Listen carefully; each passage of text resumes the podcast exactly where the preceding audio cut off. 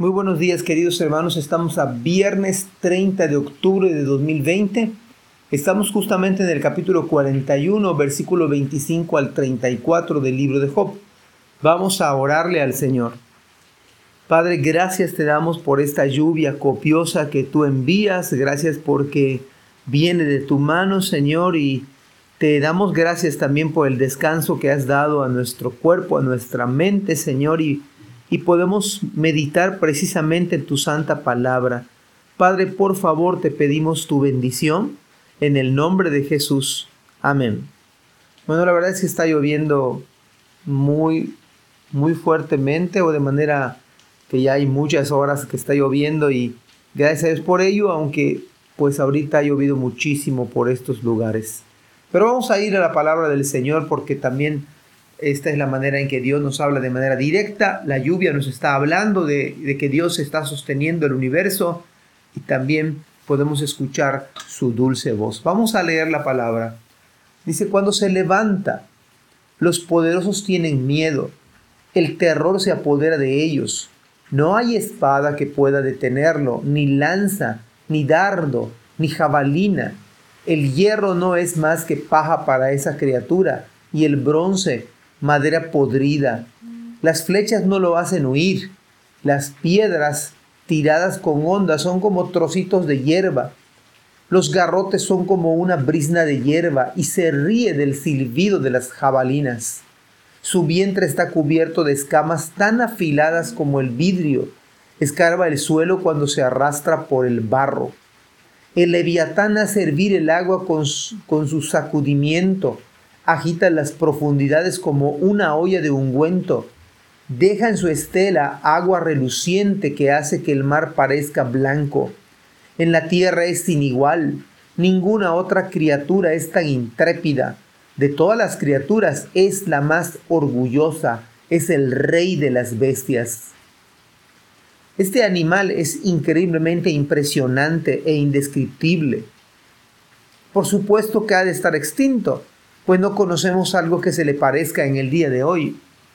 Imagínense ustedes y yo cuando se levanta, dice la Biblia que los hombres llamados poderosos tienen miedo y el terror se apodera de ellos. Pues ¿cuál sería su aspecto físico? Cualquier arma de su tiempo no le causaba la más mínima molestia debido y que se, y lo que pasó es que se debió verdaderamente a su aspecto aterrador y a su fortaleza y corpulencia. Y para asombro nuestro, el leviatán simplemente de los intentos que le, que le hicieron por hacerle daño, pues fueron intentos fallidos y por ello se ríe, dice la escritura. Es interesante todos los detalles que se dan en este pasaje. No los podemos comprender a ciencia cierta. Es sin igual el leviatán y en la tierra no hay otro. Y personalmente yo pensaba toda mi vida que el rey de la selva es el león.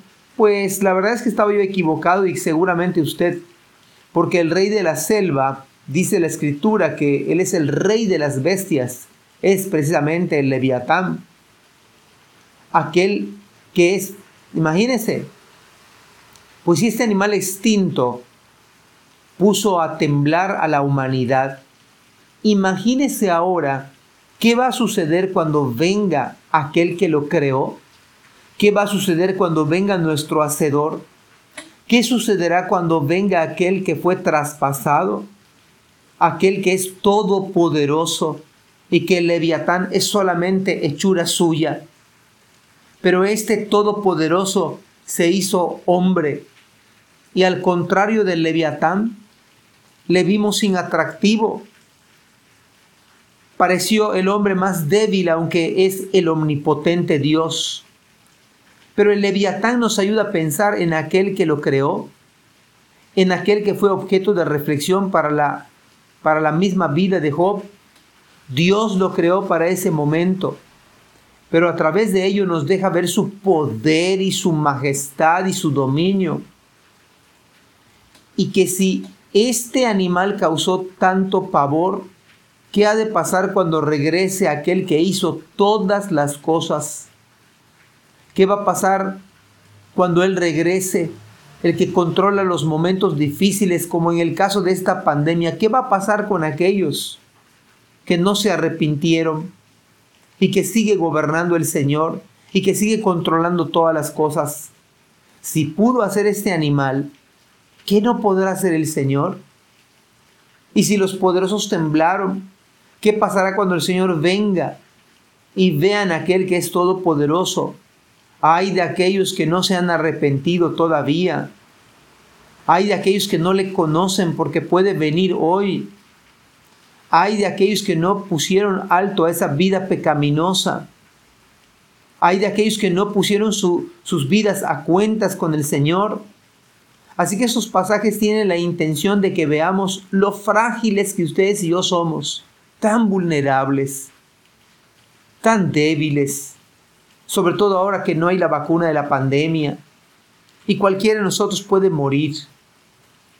Pero también estos pasajes nos enseñan la necesidad que tenemos de adorar a nuestro Dios. Estos pasajes nos enseñan que los caminos del Señor son insondables. Estos pasajes buscan que ustedes y yo reconozcamos humildemente al que es, al que era y al que ha de venir, al Todopoderoso. Por lo tanto, humillémonos delante de su presencia y adorémosle. Pongamos nuestra vida a cuenta con Él. Confesemos nuestros pecados al Señor y vivamos para Él. Que Dios bendiga su palabra. Amén.